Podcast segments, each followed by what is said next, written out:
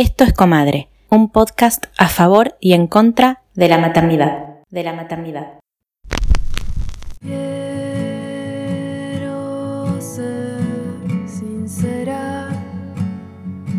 En este episodio vamos a hablar de duelo gestacional. Duelo gestacional. Mi nombre es Jasmine Holman, soy mamá de Felipe, Julieta y Francisco.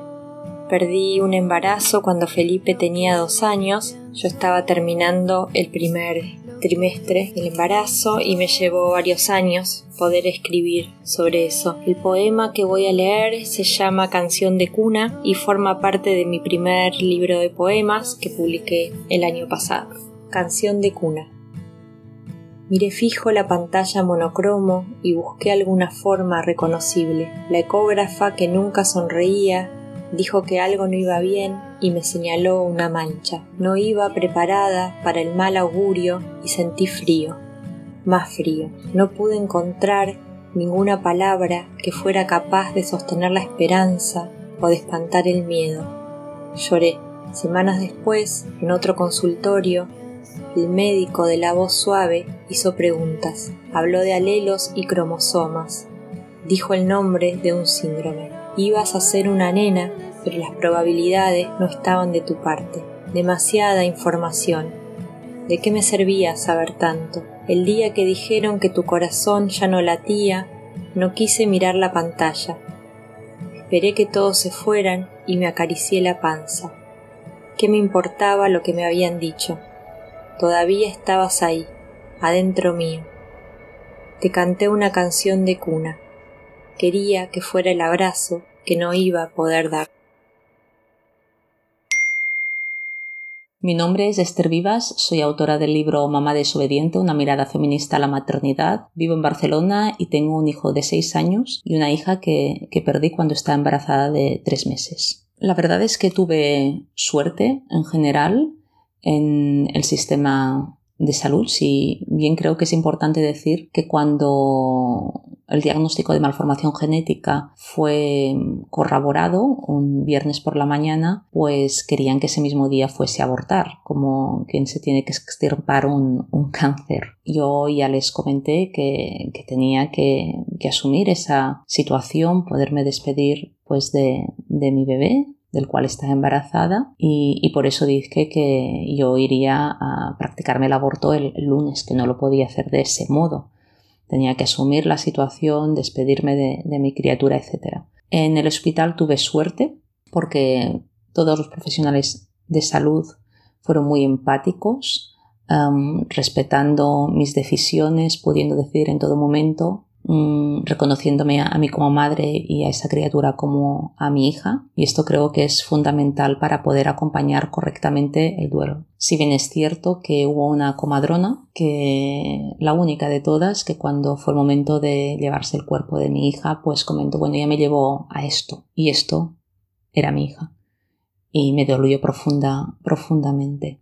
Pero mm, al margen de, esta, de este mal comentario, eh, la actitud de todos los profesionales fue muy, muy, muy correcta. Me acuerdo que pude estar con mi hija, la pude ver, la pude sostener y esto creo que fue fundamental para después enfrentar el duelo. También pudimos tener acceso a su cuerpo posteriormente y creo que esto es muy y muy importante y que no debería ser una cuestión de suerte que esto te suceda, sino una cuestión de formación de los profesionales de la salud en relación a estas cuestiones, que deben de estar bien preparados para atender estas situaciones.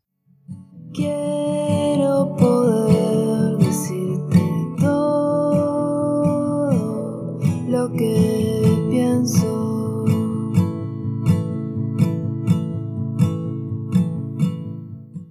Hola, acá estamos. Hola, acá estamos. Yo voy a hacer, voy a, voy a contar que tuvimos todos los problemas técnicos del mundo, así que por suerte Noelia es lo más y colaborar ya, ya desde antes de presentarnos a, a contener.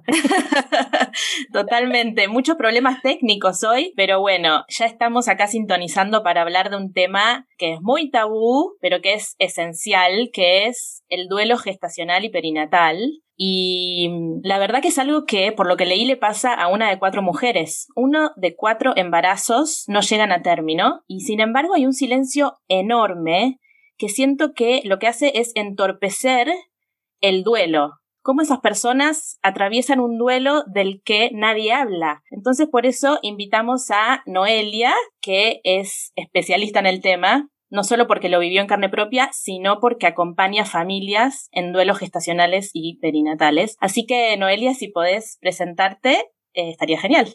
Hola, muchísimas gracias por, por, la acogida, por la propuesta y por permitirme aportar mi granito de amor a este duelo tan tabú, como ahora también explicabas. Para mí es un placer siempre poder hablar de, de todos los bebés que, que, están como escondidos, ¿no? Todos esos bebés de los que nadie habla, eh, pero que también han existido y que tan importantes son para sus familias. Que muchas gracias. Gracias a vos. Bueno, Vicky, ¿querés empezar con alguna pregunta? Yo principalmente lo que quería comentar, como sumando a la introducción que había contado Maki, era que ayer eh, arrojamos una encuesta en Instagram. El 40% de las mujeres que participaron de la encuesta habían perdido un embarazo y la palabra que más se repitió en la encuesta cuando en, en el siguiente paso le pedíamos que nos cuenten cómo se sentían fue la palabra incomprensión.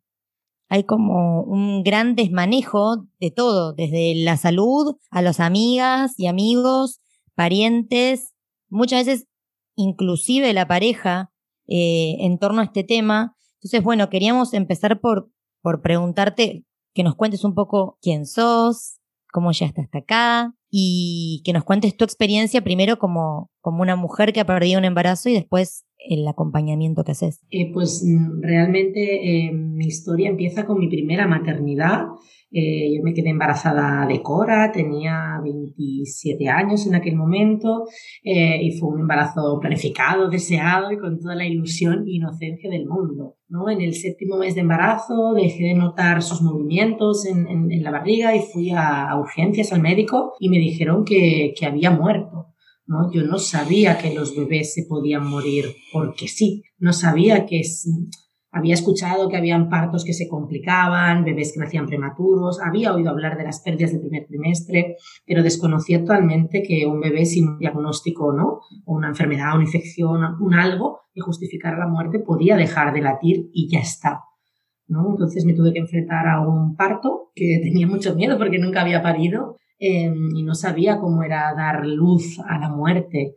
¿no? Fue, em, fue muy duro em, porque los profesionales que, que, asistieron el parto no supieron estar a la altura humana que la situación requiere, nos trataron muy mal y, esto añadió mucho trauma a la vivencia. ¿no? Yo siempre digo que la muerte de un bebé es un hecho muy doloroso, muy, muy doloroso, pero no tiene por qué ser traumático si está acompañado con amor, con respeto, con conciencia, con ternura.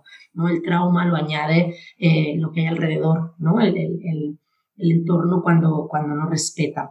¿No? Todo eso. Entonces, en, en, mi, nuestra situación fue, fue muy así, ¿no? Y siempre digo que fue lo último el que sané del duelo porque fue la parte para mí más complicada porque fue la más traumática. Me encontré con que tenía que salir al mundo, ¿no? Dejar a mi bebé allí y salir al mundo y, ya no ya no estaba embarazada y ya nadie me consideraba mamá, mamá. el entorno no entendía que, que, yo estuviera en duelo si no la había conocido, si solo era un feto, ¿no? Eh, fue, realmente fue, fue muy duro, fue muy duro. Es verdad que esto hace 10 años, eh, por suerte, al menos aquí en España, en Barcelona concretamente donde yo vivo, somos muchas las personas que estamos trabajando duro ¿no? desde hace tiempo para, para cambiar para abrir corazones, para sumar conciencia, para poner luz. Yo enseguida supe que, que quería hacer algo con, con, la cortita vida de Cora y con su larga muerte y, y, necesitaba como todo el amor que yo tenía como para estrenar, no que se me quedó intacto por estrenar, para ella eh, quería hacer algo con él y, y, sentí que, mira, podía volcarlo en otras familias, ¿no? Primero me encargué de mí, lo volqué en mí, en mi duelo, en mi proceso y cuando lo sané enseguida fue como,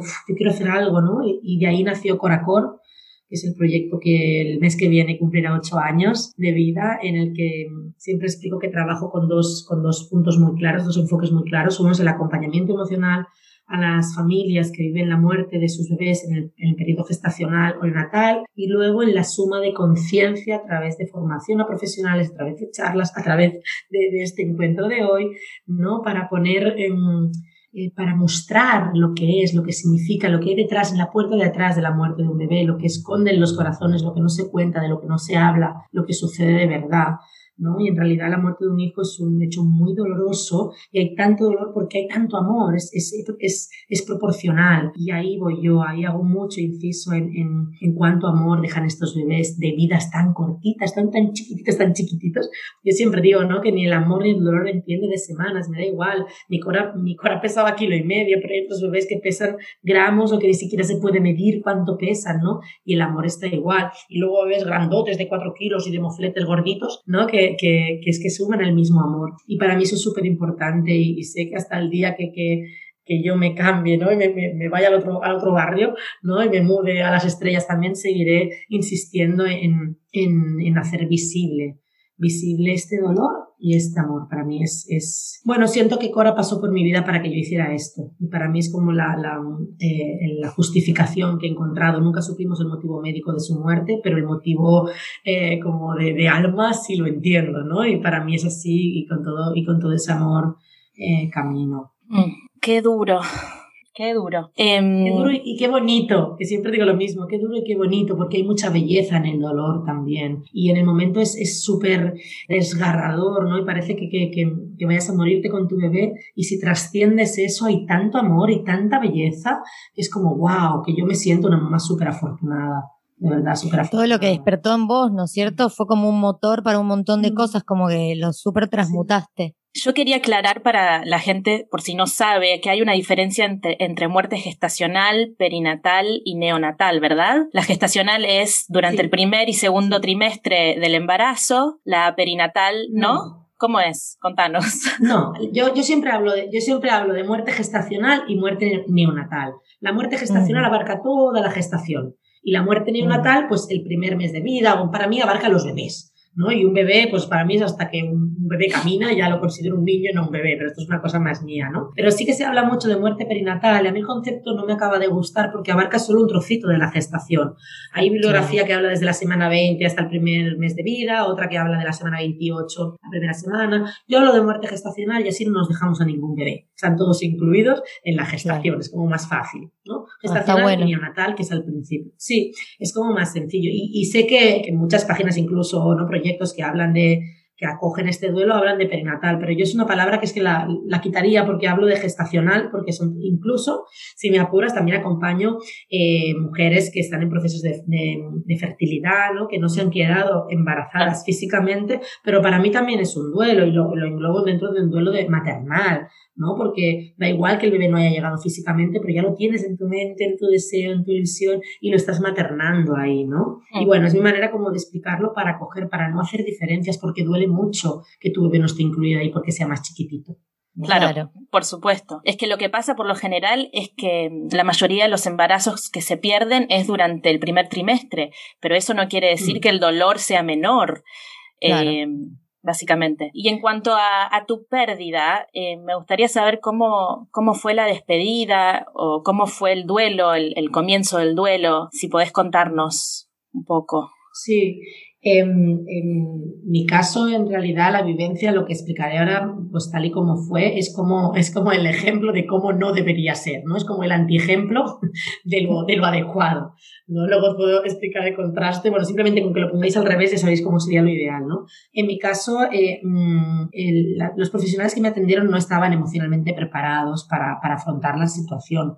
Eh, no sé si porque les había pasado pocas veces, si porque eran poco empáticos, si porque no les apetecía, no lo sé. Eh, pero realmente había como mucha interferencia entre que yo pudiera entregar, ¿no? Mi, mi, el papá de mi hija y yo pudiéramos entregarle como el amor a Cora, ¿no? Era como que no nos lo facilitaban esto, ¿no? Era como es un feto, eh, fuera, eh, ya está, ¿no? De hecho, escuché al personal médico discutir sobre quién nos atendía porque no querían como atendernos como en plan, del feto muerto te encargas tú, ¿no? Encargas de tú, ¿no? Una cosa como muy, wow, ¿no? Que, que, que esto eh, internamente pueda pasar, me da igual, que se discutan entre profesionales, pues ya me da igual, pero delante nuestro, no, no, esto no. No, que es prolijidad total, que falta humanidad. Me, parece denunciable, en aquel momento no lo denuncié porque no estaba yo para denunciar nada, ¿no? Pero es, es, muy grave realmente.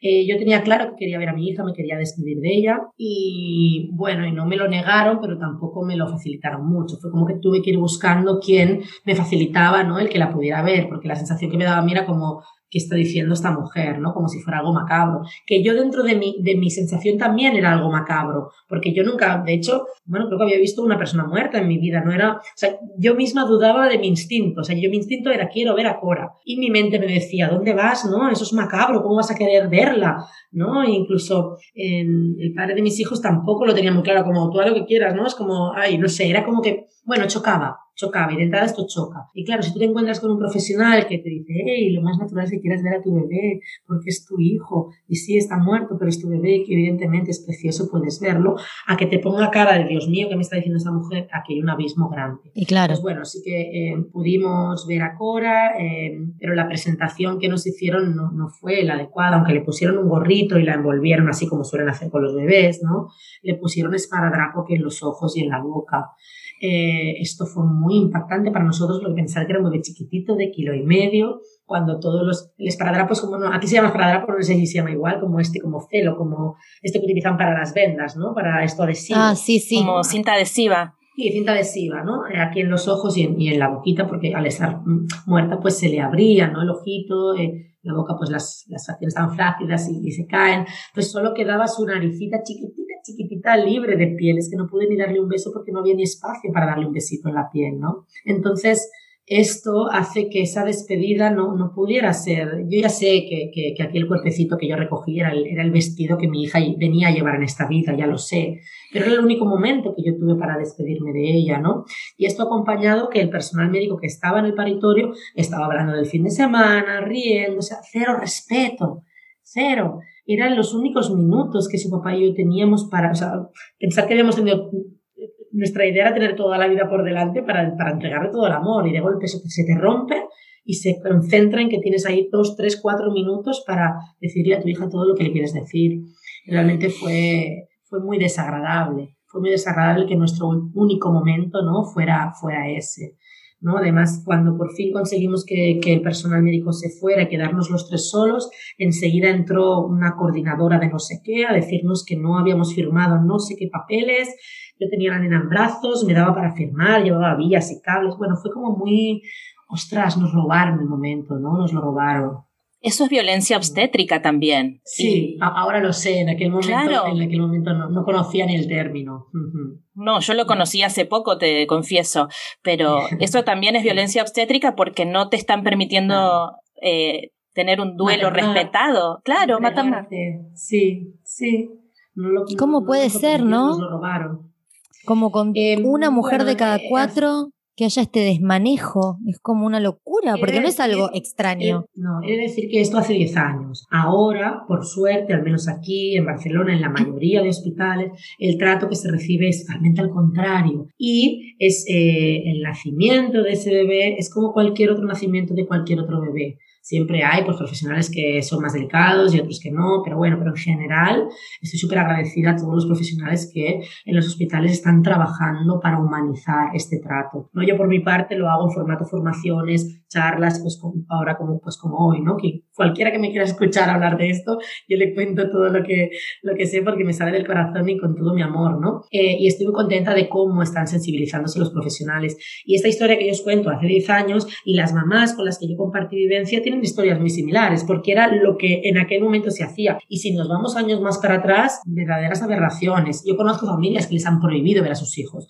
Yo aún siempre pensaba, bueno, suerte que me la dejaron ver. Qué suerte, es mi derecho, que es mi hija. Pero claro, claro. Bueno, claro, es como cuando te roban y decís, bueno, por suerte no me lastimaron, me robaron. Bueno, sí, eh, y, y, te hago una pregunta, Noelia. Sí. ¿Cómo impacta esto en la pareja y en la familia? ¿Vos ya tenías otros hijes? No, Cora, no. Cora era la primera. Es eh, verdad, dijiste que era la primera, fue... porque me interesa saber cómo impactan la pareja o cómo, por supuesto no hay maneras ideales, porque cada duelo es individual y personal, pero si hay algo pero, que podamos acercarle a, a, a, esta mujer o hombre o pareja que está escuchando este episodio sobre cómo contenerse, ¿no es cierto? Sí, yo, yo que trabajo con parejas y hago acompañamiento individual y, y de pareja a nivel emocional, terapéutico, siempre eh, hago mucho inciso en que es vital la comunicación, el compartir. Eh, la mujer lleva el duelo a su manera, y el hombre o la, o la pareja no gestante lleva el duelo su otra manera. Cuando es un hombre es como muy, bueno, tengo más experiencia acompañando, porque acompañando parejas de dos mujeres he acompañado un,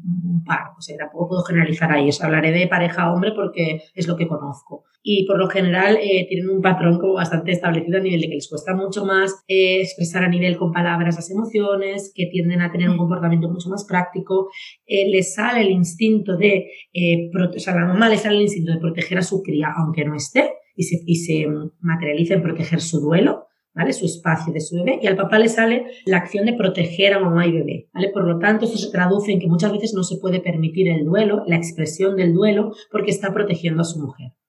Y a la mujer sí que le sale de manera natural expresar su duelo y lo que suele ser habitual es que pasados unos meses, cuando todo se asienta más, cuando las emociones ya aprendes a sobrellevarlas y a manejarlas, eh, la mamá empieza como a brotar, que digo yo, ¿no? Como a sacar la cabeza de, haber estado en las profundidades y entonces el papá, ¡pum!, baja para abajo. ¿no? a veces la mujer dice, ostras, ¿y ahora qué te pasa? ¿no? Es como ya, ya estábamos mejor, es como no, no, tú estabas mejor porque tú has podido bucear y estar en tu duelo, ahora me toca a mí. ¿No? Y para mí es bonito poder acompañar el proceso y poder enseñarles que esto es normal, ¿no? Y cuando tengo oportunidad de trabajar con las parejas, con ambos, ¿no? Porque es verdad que tengo muchísimas más mujeres en terapia que, hombres, ¿no? Pero cada vez más veo que las parejas quieren participar activamente, no solo como vengo a acompañarla a ella, sino yo también vengo porque soy el papá y estoy dolido. Veo que cuando ellos se implican y se atreven y se permiten entrar en las emociones, está mucho más equilibrada la pareja y es muy fácil hacer separarse en un proceso tan doloroso, sobre todo cuando hay otros hijos vivos. ¿Por qué? Porque mm, a veces la mamá no está emocionalmente capacitada para encargarse de cómo se encargaba antes de sus hijos y el papá sale ahí con modo papá león a encargarse de su tribu. ¿no? Y siempre trabajo con ellos el poder agradecer también al papá que haga esta función porque ahí cuesta un montón cuando estás roto encargarte, ¿no?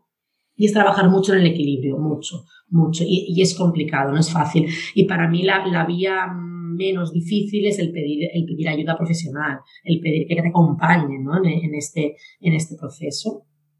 Qué fuerte. Siento que el mandato de la masculinidad atraviesa hasta viviendo un duelo, porque es como que si los hombres tuvieran esa barrera afectiva, porque mm. está mal vista y siento que, que la llevan consigo y que ni siquiera se pueden permitir atravesar un duelo de ese nivel, que es el de un bebé no nacido, mm. que no me quiero imaginar lo doloroso. Hago, hago un apunte con lo de no nacidos por, por, con todo mi amor y respeto porque es, es una expresión que suele doler mucho. Y ah, perdón. y explico por qué. No, no, no, no, te lo digo porque con todo mi amor, porque como estamos hablando de esto, para, para, sí, aprendamos. ponerlo también sobre la mesa.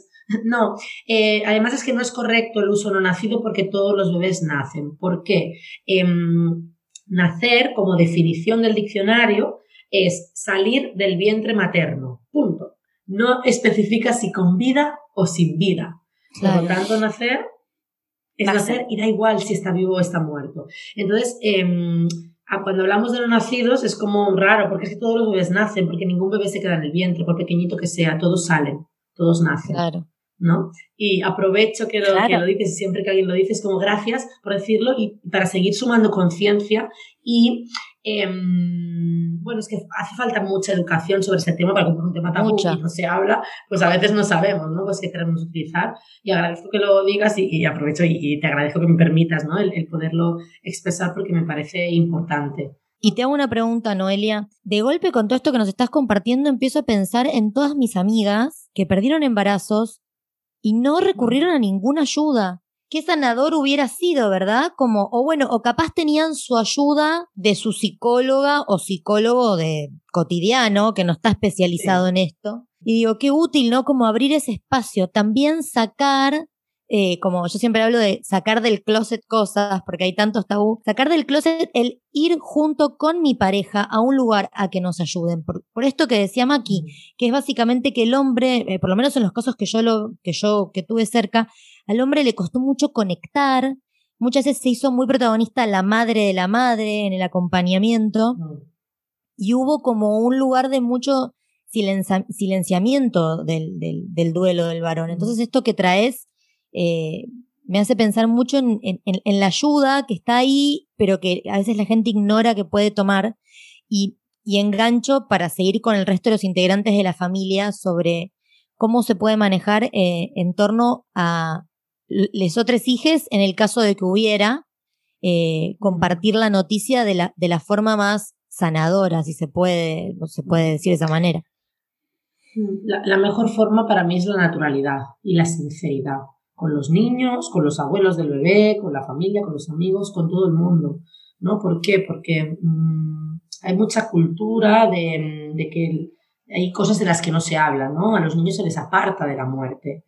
¿no? Es como que no vean un muerto, que no hablen de la muerte o que no. Y los niños de manera natural tienen interés, porque es que además es curioso, porque todos nos vamos a morir, todos. No es una cosa, o sea, no es, no es que hay un tabú sobre, yo qué sé, pues sobre el cáncer de no sé qué, que a lo mejor tienes o a lo mejor no tienes, pero es que morir, nos vamos a morir todos de una forma o de otra. Entonces, ocultar a los niños la muerte me parece absurdo. Ya sé que juntar bebé y muerte hace como que te explota la cabeza, ¿no? Y cuesta de entender, ya lo sé, porque es como cuando tienes que recibir la vida, recibes la muerte. Ya sé que es contradictorio. En los años que llevo trabajando en este área me he dado cuenta de que lo más beneficioso para que la familia pueda coger bien a, estos papás, pueda coger bien eh, esta vivencia de muerte, es que puedan estar lo más implicados posible. ¿Qué quiere decir esto? Por ejemplo, en mi caso, ¿no? que hace 10 años y que se nos trató mal en el hospital, había todo un, un halo como de negación. ¿No? Eh, si lo comparo con las vivencias actuales, eh, ahora actuales en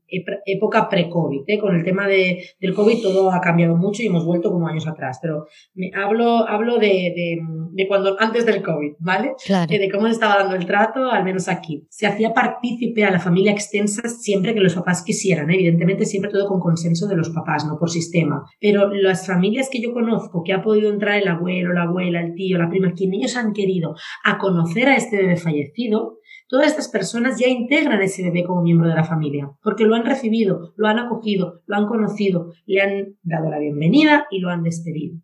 Entonces nadie se atreve a negar y a decir que era un feto o que era un aborto. O, no, hicieron, y a veces, y a veces hay proceso de entierro, y a veces no, y a veces solo es conocerlo en el hospital, ¿no? Y tenerlo en brazos y poderle dar un besito en la cabeza. Pero es, todas estas familias ya no, ya no niegan a ese bebé, porque lo han visto, lo han recibido y, y, y forma parte. ¿No? Y, y, con los hermanitos pasa exactamente igual. Lo ideal es que puedan conocerlo. Pero además los niños, yo, yo soy muy fan de los niños, me encantan. He trabajado muchos años con infancia y, y, son maravillosos en el mundo del duelo, porque es que lo entienden a la perfección, ¿no? Yo siempre explico que el, el sobrino de, de, del padre de mis hijos, cuando, eh, cuando se murió Cora, él debía tener unos 5 o 6 años, creo, y me acuerdo que tardamos en, en, querer hacer una comida familiar y así, en unos meses, y cuando la primera vez que me atreví, ¿no? Como a ir así en familia, me acuerdo que, que, que, me dijo, no me dijo hola ni nada, él estaba jugando con la consola, como ahí muy concentrado, pero me acerqué, le di un beso y sin mirarme me dijo, ¿sabes qué, Noé? Mi conejo también se ha muerto. Y pensé, gracias, es el único que me ha entendido, ¿no? Él empatizó y dijo, mira, mi conejo se ha muerto y a ti se te ha muerto tu hija, estamos los dos fatal, ¿no? y me encantó. claro, me que tiene una forma de naturalizar esas cosas. Claro. La, la, complejidad humana no le pegan más vueltas, lo mismo que, no sé, no. con cuando yo le hablo a mi hijo de, de familias diversas. Bueno, eh, hay chicos que tienen mamá y papá y hay sí. chicos que tienen mamá y mamá. Ah, bueno, mamá, y como que y sí. les parece súper bien, sí. sí. No se enroscan, es hay que aprender. Sí, y además eh, acompaño a muchas familias ¿no? que, que me consultan cómo decirles a sus otros hijos que el bebé ha muerto, ¿no? O mira, no le hemos dicho ni siquiera estaba embarazada, pero le quiero explicar que estaba embarazada y que el bebé ha muerto, ¿no? Y siempre es desde la naturalidad. ¿No? Y además me hace mucha gracia porque eso, a lo mejor se prepara el ambiente, ¿no? Venga, tranquilos, el papá, la mamá en el sofá, el niño que viene, hijo mío, tengo algo que decirte, ¿no? Y lo cuentan y dicen, ah, vale, y se van, ¿no? Y es como, y a mí me hace, me hace mucha gracia porque me da mucha ternura. Y en verdad, es más para ellos. Más fácil. Sí, claro. sí, sí, es una cosa que necesitaban ellos. Y luego, a lo mejor estás en la cola del súper y te dicen, mamá, ¿y cómo era que se murió mi hermano? Y, ¿no? y siempre sueltan preguntas en momentos como súper, que, que, no tocan, ¿no? Y en momentos que, que, bueno, que a ellos les pasa por la cabeza. Sí. Esta naturalidad que tienen los niños es lo que siento que hemos de aprender los adultos con estos temas tabús con la muerte en general y sobre todo con la muerte de los bebés, ¿no? Porque en verdad la gente quiere saber qué ha pasado, pero no se atreven a preguntar. Mucha gente dice, no, es que no te pregunto porque no te lo quería recordar. Es como, a ver, yo me acuerdo de mi hija todos los santos días. No tienes el superpoder de recordarme que tengo una hija muerta, no. Yo ya me acuerdo. O sea, si quieres que hablemos, pregúntamelo directamente. Te puedo decir si me apetece o no me apetece. Pero eh, eh, hay esta cosa de, de, ese miedo, ¿no? A preguntar, pero tenemos la curiosidad. Y en realidad yo siempre digo que una, una madre que ha parido, ha parido a su hijo sin vida tiene las mismas de hablar de su parto que cualquier otra mujer que ha parido a su hijo con vida. Las mujeres cuando parimos tenemos ganas de explicar lo que ha pasado porque somos comunicativas y necesitamos contarlo. Es verdad que no lo voy a contar a alguien que no va a respetarme o me va a juzgar o me va a cuestionar, pero alguien que me va a ofrecer escucha activa y amor, Claro que le quiero contar cómo nació mi hija, claro. Aprovecho para preguntarte, ya que traes esto, ¿cómo recomendás que como amigas o hermanas o vecinas o en el, entorno acompañe este proceso? ¿Qué recomendás que preguntemos o hagamos al respecto? Eh, con, con, amor y sinceridad. Amor y sinceridad son como los dos ingredientes, los únicos ingredientes prácticamente que necesitan, ¿no? Si ahora yo sé eh, que tú has sufrido una pérdida temprana, por ejemplo, que es como muy habitual, ¿no? Lo primero que te diré es, ostras, eh, lo siento. Lo siento nunca sobra. No es como una cosa estándar, como protocolaria, que nunca sobra, ¿no? Y luego te preguntaré a lo mejor, oye, ¿me quieres contar qué ha pasado? ¿No? Pues sí, pues no, es como si yo te pregunto, nunca va a haber margen de, o sea, no hay, no hay lugar para el error, porque te estoy preguntando. ¿No? Es como si quieres contármelo, te escucho, estoy disponible para ti, ¿no? Y, y mm, consultarte qué necesitas, qué puedo hacer por ti. ¿No? Y tú igual me dices, mira, pues quiero que no me llames y me dejes en paz. Y yo pienso, vale, ¿lo puedo hacer? Sí, pues lo hago. ¿no? O te preguntarte, eh, ¿qué quieres? ¿Qué, ¿Qué, puedo hacer por ti? Oye, pues quiero que vengas a mi casa y me escuches y lloremos juntas. Vale, ¿puedo hacerlo? Sí, pues lo hago, ¿no? Es como necesito que te encargues de mi otro hijo y te lo lleves, por favor, por las tardes al parque porque estoy muy mal. ¿Lo puedo hacer? Sí, no, vale. Y te lo digo, es como ser claro, sinceridad, porque a lo mejor eh, la gente, bueno, si quieres algo me avisas. Bueno, el algo es muy genérico. Claro. evidentemente, de confianza tengamos con el otro, pero si yo tengo poca confianza contigo porque eres una compañera de trabajo, nos hemos visto poco y no nos llevamos muy bien, pues te diré lo siento y ya está. Pero si yo además lo he vivido, a lo mejor no me caes muy bien, pero te digo, ostras, mira, eh, siento lo que estás pasando, mi hija también se murió y creo que puedo entender lo que estás viviendo. Si necesitas hablar, eh, estoy disponible para ti. ¿no? Y la otra decide si quiere o no quiere hablar conmigo. Es como eh, em, ver qué estoy dispuesto a ofrecer ¿no? Si lo quiero ofrecer y ofrecérselo al otro y preguntarle. Si yo pregunto, no me voy a equivocar. No tener miedo. Claro. Sí, claro, pero si yo sé que no quiero que me hable de su hijo muerto porque me da miedo, pues yo no le pregunto qué es lo que tiene que hacer la gente. ¿Vale? Es como, se va y ya está. Pero ser honesto, de ver que te da miedo hablar de la muerte, ¿vale? No es como todo el rato la honestidad, la honestidad por delante, y claro, hacerse cargo. ¿Por qué a la gente no le gusta escuchar historias de bebés que mueren? Porque duelen un montón y todos tenemos dolores. Y si tú me hablas de dolor, me toca con mis dolores no resueltos. Entonces, si yo no los tengo resueltos, pues no quiero escuchar, no quiero oír eso que me tiene que contar porque me va a ser incómodo para mí sostener eso. Entonces, si yo no si no quiero saber, ¿no? Cómo estar, pues no, no te voy a preguntar, si no lo voy a sostener. ¿no? Por eso es importante la sinceridad con uno mismo y con el otro. Y al otro le llega, al doliente le llega si estás disponible o no estás disponible. Es verdad, uno tiene miedo a veces porque no, porque tiene miedo de herir. Yo, yo siempre tiendo más al diálogo y a la pregunta, pero me ha pasado también de, de extender la pregunta y que no haya deseo del otro lado y me dio una culpa, porque ahora que te escucho a vos me doy cuenta que es distinto, pero en ese momento dije, ay, la llevé a un territorio que no quería pisar. Y en realidad capaz ya está en ese territorio, simplemente yo le pregunté está, dónde está. todo el rato, claro, está todo el rato en el territorio. La incomodidad viene cuando nosotros preguntamos y lo hace evidente. Entonces choca con nuestro si podemos sostenerlo o no. Yo, mira, una, una de mis mejores amigas tuvo un cáncer de pecho hace un par de años. Yo en ese tema no tengo ni idea cómo se acompaña, ni idea. Y ojalá nunca lo conozca más de cerca, ojalá. Eh, y mi pregunta era, ¿qué, ¿qué puedo hacer por ti?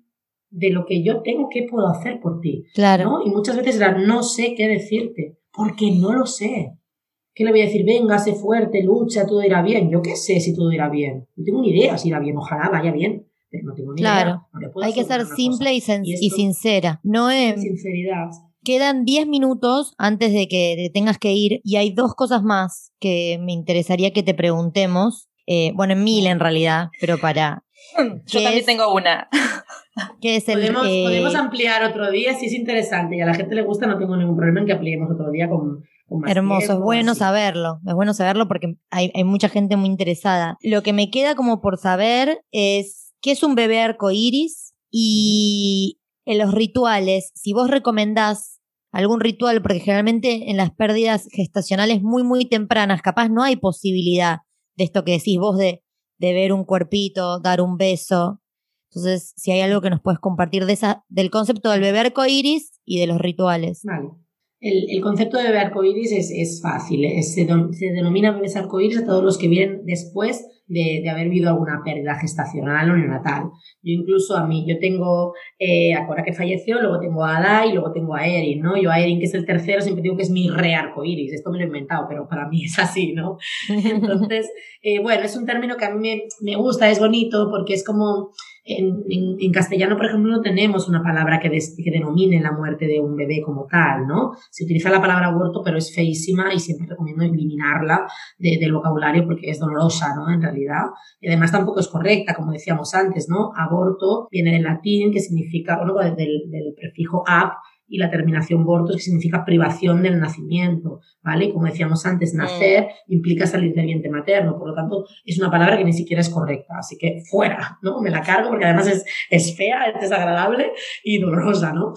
Pero eso, que, que eh, bebé arcoíris sí que es un término que está muy extendido. Hay gente que le gusta más, que le gusta menos. A mí me gusta por el simple hecho de que em, si, lo, si digo bebé arcoíris, hay mucha gente que ya entiende lo que es y no tengo que dar más explicaciones. ¿Vale? Pero en realidad, claro, un bebé que viene después de una vivencia así es mucho más que un arcoíris, ¿no? Así que la simbología es bonita, es como, bueno, puede ser que no haya dejado de llover, pero empieza a salir el sol y wow, esta, esta mezcla de colores, ¿no? Y respecto a esto también diré que hay muchas familias que después de, de vivir la muerte de un bebé intrauterino o al poquito de, nacer que no tienen otro hijo vivo, ¿no? Porque no quieren, porque no pueden o por mil historias, ¿no? Y ese arco iris para mí no, no es solo un hijo, otro hijo, un bebé nuevo. Eh, el arco iris puede ser muchas cosas, es como todo lo bonito que puede sucederte a raíz de la muerte de tu hijo, ¿no? Y me gusta extender el término Claro, tu proyecto, por ejemplo. Mi proyecto es un súper arco iris gigante, ¿no? Para mí, de hecho, en mi logo hay un arco iris por eso también. ¿No? Que, que tiene dos, que lo sujetan dos corazones del, del pleno amor, ¿no? Y es una cunita para un bebé, y bueno, tiene como mucha simbología para mí. Pero arcoíris para mí es todo lo bonito que me ha pasado después de la vida de Cora, ¿no? Porque, wow, me trae un montón de cosas, ¿no? Y yendo a lo de los rituales, em, para mí los rituales en nuestra cultura son muy necesarios, ¿no? Ya tenemos el ritual de la boda, de, de, de los funerales, eh, de los cumpleaños, hay muchos rituales que hacemos como sociedad para integrar, transmutar, para que sean el pie para, para algo, ¿no? Y en las muertes gestacionales son muy necesarios porque precisamente, como decías ahora, los bebés chiquititos a veces se quedan sin ese espacio porque hemos compartido físicamente muy poquito tiempo, ¿no? Eh, que siempre se puede ver un bebé por pequeñito que sea. Hay veces que depende del tiempo que lleve fallecido en la barriga, a la hora de nacer no, no podemos visualizarlo como eh, con su formita de bebé porque el, cuerpo se descompone, ¿no? Y a veces sale en formato más sangre, en formato más coágulos y no lo podemos distinguir, ¿no? Pero muchas otras veces sí. Y te conozco un montón de mamás que cogen a su mini bebé y lo plantan en, en, en una plantita, ¿no? Y que brote o lo guardan y lo plantan en el bosque o hacen con él lo que quieren que es su hijo. Hay muchas maneras de simbolizar y no hay un ritual concreto que sea el ideal, ¿no? Y esto me lo preguntan mucho las mamás, ¿qué ritual hago? Digo, el que te salga del corazón, el que te apetezca, el que sea para ti, el que tenga significado, porque a lo mejor yo hago algo que a mí me sirve un montón y otra madre dice, pues vaya rollo eso, pues yo quiero hacer esto, vale, adelante, ¿no? Creatividad, creatividad al poder, porque además es como lo que a ti te sirve, lo que a ti te conecta con tu hijo, lo que, lo que sientes que te sirve para trascender. Para mí un ritual es un puente, ¿no? Entre una cosa y otra, es como un, un precierre, no un cierre del todo, no, pero un precierre para algo, para dar espacio. Siempre digo que cuando vamos soltando dejamos más espacio para el amor y dejamos espacio para que entren cosas nuevas. ¿No? Y con, con, estas maternidades y paternidades sucede mucho esto, que a veces nos quedamos con todo ese dolor y a veces cuesta soltar el dolor, porque parece que si lo soltamos, ¿con qué nos quedamos? Porque nos hemos vinculado a nuestro hijo con ese dolor, ¿no? Y es como, hey, si lo sueltas te queda todo el amor y eso se multiplica y venga y venga y no para, es una fuente intesable, ¿no? Yo a Cora no solo la quise los siete meses que estuvo conmigo, la sigo queriendo cada día y este rato con vosotras para mí es un rato que yo le entrego a Cora, no estoy con mis otros hijos, pero estoy con ella ¿no? Y es ir encontrando qué puedes hacer, por tu bebé. Y yo todas las cosas bonitas que hago es que van dedicadas a ella, por supuesto, es como un guiño que le hago, ¿no? Y, y, y cuando nos encontremos, pues ya tendremos toda la eternidad para, para seguir juntas, ¿no? Pero mientras tanto es como yo me quedo en la vida, la voy a vivir plenamente y te lo dedico, ¿no? Que yo no he muerto, han muerto ellos. Y para mí es como lo que intento siempre transmitirles a las familias. Y esto os lo digo evidentemente porque han pasado 10 años, lo he transmutado muchísimo y porque me, me dedico plenamente, pero es que se puede hacer, claro que se puede, lo he visto en mí y lo he visto en decenas y decenas y decenas y decenas de familias. Y ahí, y ahí trabajo muy duro con, con, con, ese, con ese objetivo, ¿no? De que puedan quedarse realmente con el amor, que un hijo que se muere no solo es dolor, no solo es dolor, es tanto dolor porque es tanto amor. Y si nos atrevemos a soltarnos, quedamos con lo que detrás, que es una maravilla. Voy a llorar, Noé. Me estoy muy... Yo ya estoy llorando. Estoy muy sensible estos días. Yo sabía que me iba a pasar. Pero bueno, ya llegaron las 3 de la tarde para vos. Lo que podemos hacer, Vicky, es seguir la charla cuando Noé se, se vaya. Sí. Em, pero creo que nos ha dicho un montón de cosas reveladoras e importantísimas para visibilizar este tema que todavía hoy sigue bastante escondido. Muchísimas gracias, Noé. Qué hermoso todo lo que decís. Qué hermoso que haya gente que haga lo que haces vos, porque es tan necesario. Como que me diste esperanza a mí, y no atravesé ese proceso. Me alegro, me alegro de que os llegue al corazón porque ese es mi propósito. Es que además siento que cuando, eh, cuando este tema puede llegar al corazón es donde se, donde se crea el cambio donde se crea el cambio. En realidad ese es mi propósito, el, el, comprender desde el corazón lo que significa el amor hacia un bebé tan chiquitito que muere con, con, con una vida tan cortita. Y, y es, es, es, que es súper bonito, es que ¿no? la gente, a veces cuando le explico a la gente en lo que trabajo, ¿no? Y digo, ¡ay, qué duro! Digo, sí, pero, pero es tan bonito, es que para mí es precioso.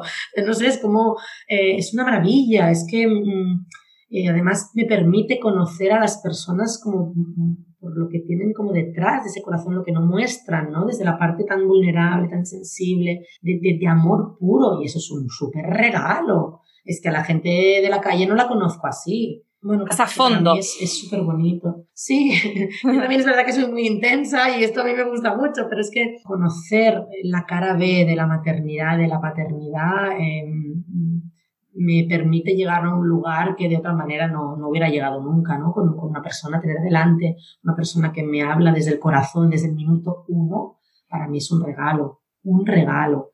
Y aprovecho y, y doy las gracias desde aquí a todas las personas que confían en mí, tanto para para que las acompañe en su proceso de duelo, de nuevo embarazo, como las personas que se forman ¿no? conmigo. Y, bueno, y sobre todo las personas que siempre digo, ¿no? que para mí lo fácil es llegar a las mamás, a los papás que han vivido esta pérdida, porque conectamos enseguida, porque yo también lo he vivido y conectamos. Eso es muy importante. es llegar lo difícil para mí es llegar a las personas que no lo han vivido y les interesa el tema y les puedo llegar al corazón y lo quieren ver diferente, ¿no? Y a través de eso, pues igual hoy, ¿no? Me decías ahora, Vicky, no lo has vivido, pero hey, te ha tocado, ya está, gracias, qué bien. Para mí el reto es este.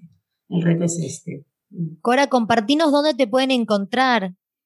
No, Contanos dónde. Me has llamado Me encanta, porque me encanta cuando pasa esto, me gusta mucho. Me metí tanto en todo lo que me está diciendo que ya, Dios mío. Me, pasa muchas veces, de que me mandan mensajes, yo que sé, a través de Instagram o de Facebook. Hola, Cora, no sé qué, no sé cuántos, y me encanta porque es como, bueno, no me llamo Cora, pero me gusta porque me gusta, es un nombre tan bonito que hay que usarlo. ¿Qué me habías preguntado? Perdona que me he ¿Dónde pueden encontrarte a las... O sea, ah, nosotros vamos, cuando, cuando comuniquemos el episodio te vamos a robar y demás, pero contanos dónde pueden encontrarte los que después de escuchar este episodio ya quieran hacerlo. Yo soy muy activa en las redes sociales, intento ser muy activa porque sé que el, el duelo es un momento de mucha soledad y sé que ayuda a encontrar, ¿no? Y además siempre me gusta compartir desde, desde la esperanza, ¿no? es el dolor y, empujarlo hacia la esperanza. Eh, tengo un Instagram que es eh, cor-a-cor, no guion bajo Noelia Sánchez. Bueno, si lo linkáis será más fácil que, que decirlo en texto, pero bueno, buscando, buscando cor a cor, eh, yo creo que sale, que en catalán significa corazón a corazón, ¿no? Y es el juego de palabras con Cora. Em, tengo una web que es eh, coracor.es. Eh, también una página de Facebook que también pueden encontrar y yo siempre facilito mi teléfono móvil, que es el mío, eh, que siempre que tengan una duda, eh, alguna consulta, me pueden escribir eh, preguntar lo que quieran, que a veces he dado un poquito porque, porque tengo mucho, mucho lío, pero siempre contesto. ¿no? Y, me gusta también ser muy accesible para cualquiera que, que, necesite un poquito de comprensión, un poquito de luz en este, en este tema. bueno, muchas gracias, muchísimas gracias. Muchas gracias, Noé. Admirable tu trabajo. Gracias por este momento, por este tiempo. Sale, sale, del corazón, ya lo habéis visto, que, la entrega es como muy de, desde dentro. se nota. Perdón por los accidentes iniciales, pero qué bueno que pudiste compartir con nosotros todo, todo esto porque me voy súper conmovida. Acá son las nueve de la mañana. Voy a tener que tomar como un cafezote para... Qué fuerte. Una manera profunda de empezar el día. Total, total. Em, Vicky, ¿qué hacemos?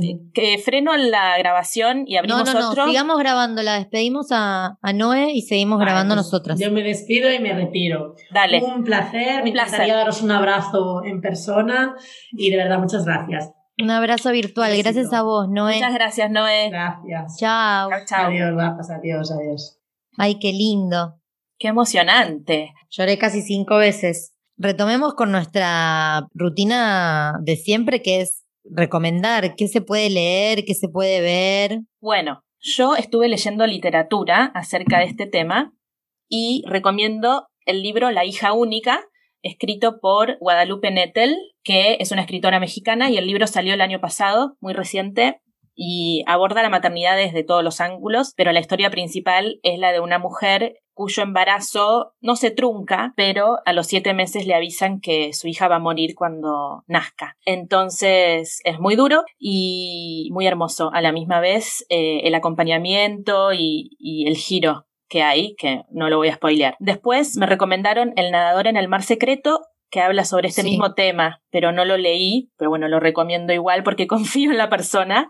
Yo lo regalé y, y, lo amaron. Y ayer en, en, el taller que estoy haciendo con Margarita también lo mencionaron como un re buen libro desde la perspectiva del padre. El padre lo escribió en 48 horas después de perder a su hijo. Wow. Después está el libro Las voces olvidadas de Mónica Álvarez, que es una psicóloga especialista en duelo gestacional. Y hablando del duelo del padre, me gustaría recomendar la película Pieces of a Woman, Pedazos de Mujer, porque la verdad que nunca vi tan bien interpretado un duelo, eh, no solo el de la protagonista, la madre, sino del padre. No sé si coincidís. Sí, sí, sí. Me gustó muchísimo la película, el entramado, cómo opera la familia, todos los ejemplos de lo que no hay que hacer, literalmente lo, lo opuesto a lo que dijo Noé, pero bueno, como sí, está muy buena la película. Es dura, pero está bueno y hay que ver esas cosas, porque si no, una nunca entra en el universo y siempre se queda en la periferia. Después, perdón, hay otro libro que se escribió hace poco tiempo, también una catalana, que es artista, se llama Paula Bonet y su libro es Roedores, cuerpo de embarazada sin embrión y lo escribió atravesando el duelo de su segundo aborto espontáneo. El libro Roedores es uno que ella le hizo a su hija cuando estaba embarazada, como un libro infantil, que es bastante oscuro, después se dio cuenta de, lo que estaba canalizando, ¿no? Y después es un libro y la pueden seguir a ella en Instagram que habla mucho de este tema, porque lo vivió dos veces y se encontró muy sola. Y después también en relación al arte, eh, me gustaría recomendar la obra de Frida Kahlo, Henry Ford Hospital, que es ella postrada en una cama y le salen como seis cordones umbilicales, tiene una lágrima enorme que le brota. Y también quiero hacer una corrección, porque yo en el episodio de El arte y la madre hablé de Frida Kahlo como una artista no madre, pero en realidad ella quiso ser madre y sufrió tres abortos, principalmente por eh, su condición después de haber tenido el accidente que tuvo, eh, que no le permitía que los embarazos llegaran a término. Pero mucha parte de su obra está atravesada por esta imposibilidad de convertirse en madre. Podemos decir, después de haber hablado con Noé, dos cosas.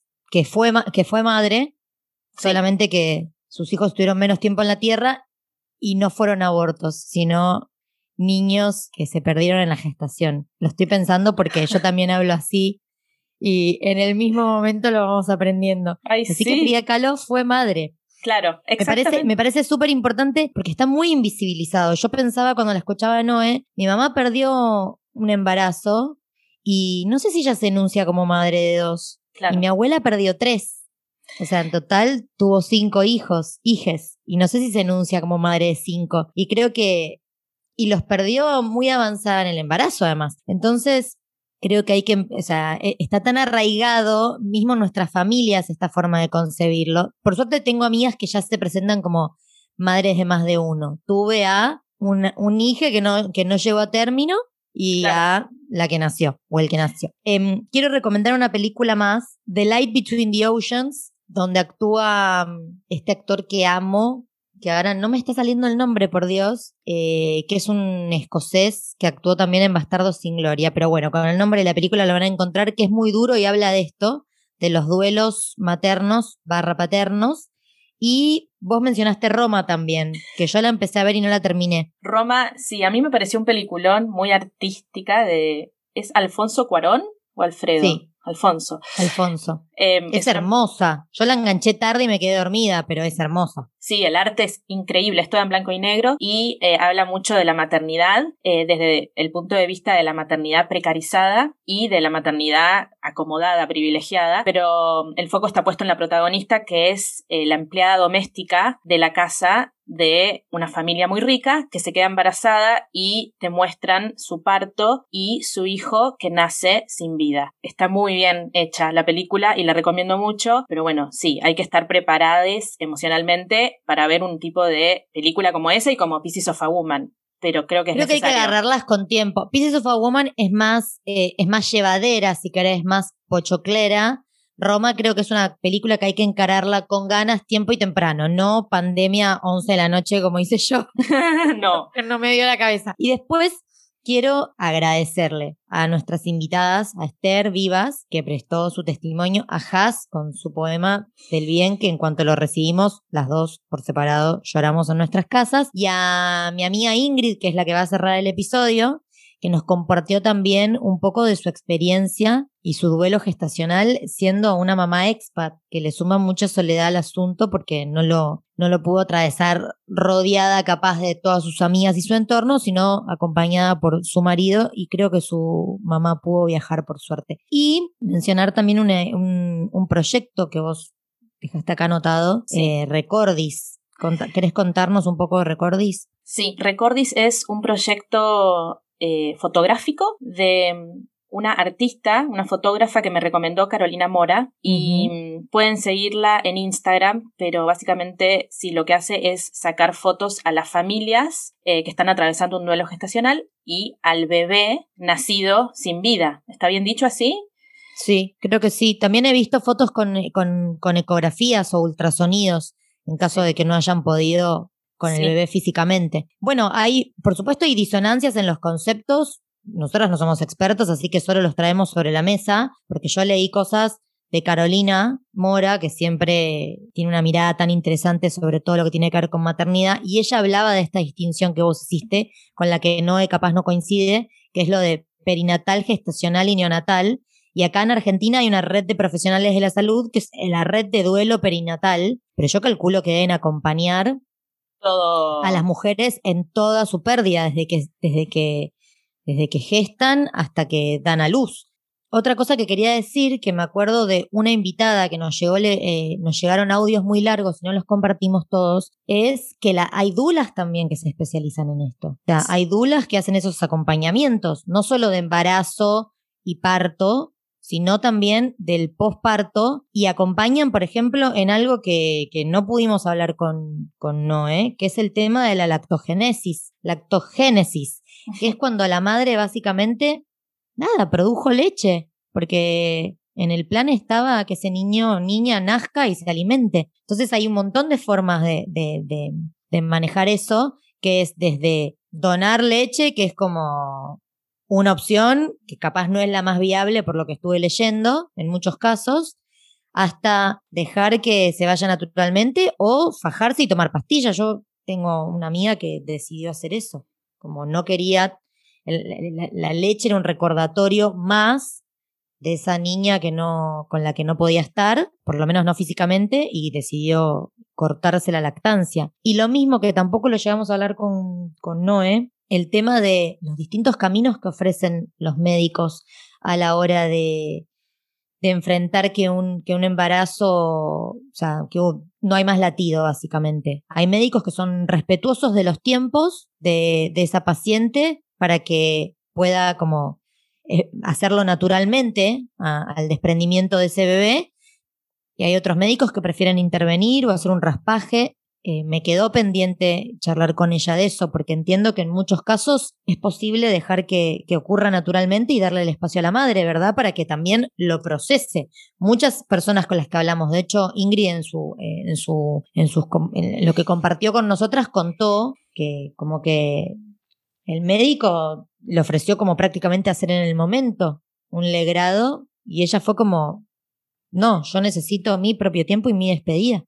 Sí, es importante hablar de esto. Yo conozco mujeres que han ido a hacerse legrados a los hospitales y recibieron un trato bastante desagradable y también las pusieron como cerca del sector de neonatología. Entonces, eso de estar tan cerca de la muerte, pero a la misma vez tan cerca de la vida, es un shock emocional difícil de procesar, me imagino. Entonces, sí, me parece que sería importante resaltar que si bien han cambiado las cosas y seguramente en España estén un poco mejor a nivel formación, no sé si en Argentina estamos a esa altura, pero bueno, yo creo que hay que seguir formando a los profesionales de la salud para que acompañen de una manera humana a las mujeres y personas gestantes en este momento de tanto, tanto dolor. Y vuelvo como, es muy loco, pero es como el consejo con el que terminamos todos los episodios, que es uno, comunicar y dos, tender red. Si el dolor es muy grande y alguna alarma se enciende en torno a cómo estás comunicándote con tu pareja, cómo estás vibrando vos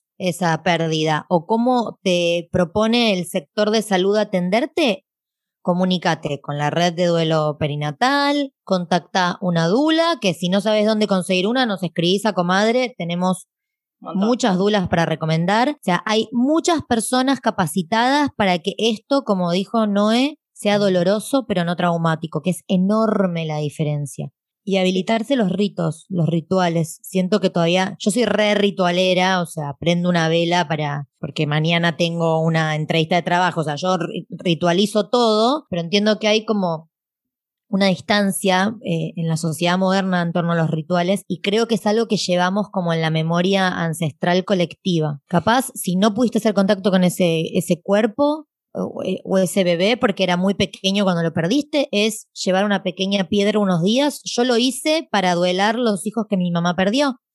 Eh, llevé una piedrita toda una semana en mi bolsillo y una vez que terminó esa semana la enterré como para darle entierro a, ese hermano que no conocí o hermana. Sí, sí, sí, seguramente sea muy sanador para todos lo que, los que lo intenten. Bueno, espero que este episodio ayude a visibilizar el duelo gestacional y que las personas que lo viven se sientan más acompañadas y menos incomprendidas. Y entonces las dejamos con Ingrid. Con Ingrid. Muchas gracias, amiga. Gracias a vos.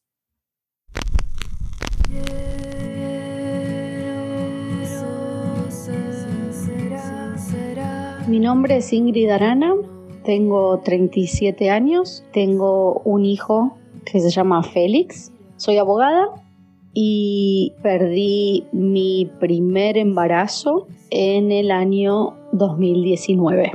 El momento en el que me entero de que había perdido el embarazo fue con la ecografía de las 12 semanas. El duelo fue muy duro, fue lo más duro que pasé en mi vida. La compañía de Nacho, mi esposo, fue lo más importante, lo que más me, sacó del pozo. Y paradójicamente el duelo tan profundo fue lo que me hizo darme cuenta que tenía un deseo de ser madre más grande del que yo creía el duelo me, llevó muchísimo tiempo, a pesar de que quedé embarazada, o sea, conscientemente seguí buscando ni bien pude, ni bien los médicos me, dijeron que ya podía seguir buscando, pero yo creo que durante el embarazo de Félix yo seguía en, en duelo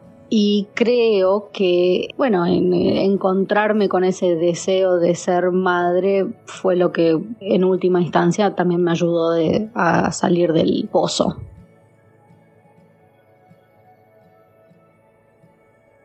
Si te gustó este episodio, podés colaborar a su producción invitándonos a un cafecito.